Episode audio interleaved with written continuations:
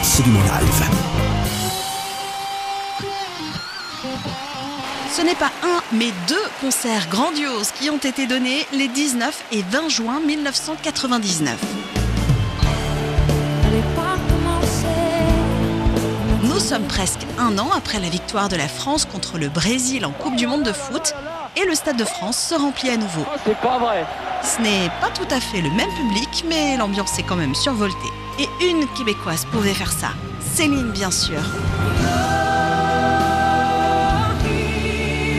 Elle remplit le stade et deux fois de suite. Elle est la première femme à le faire et la première à choisir une scène centrale. Avec cette vue à 360 degrés, elle est plus proche des 90 000 spectateurs venus chaque soir. Qui chante en français dans les années 90, c'est l'album 2 et c'est Jean-Jacques Goldman. Il viendra d'ailleurs avec sa guitare et se glissera un soir sur cette immense scène au milieu des musiciens et des choristes. Ils nous font voyager entre la France et le Québec avec l'un des titres préférés des amateurs de karaoké, J'irai où tu iras.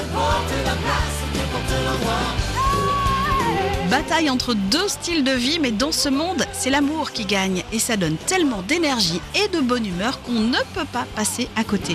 Céline Dion et Jean-Jacques Goldman sont dans Absolument Live. Chez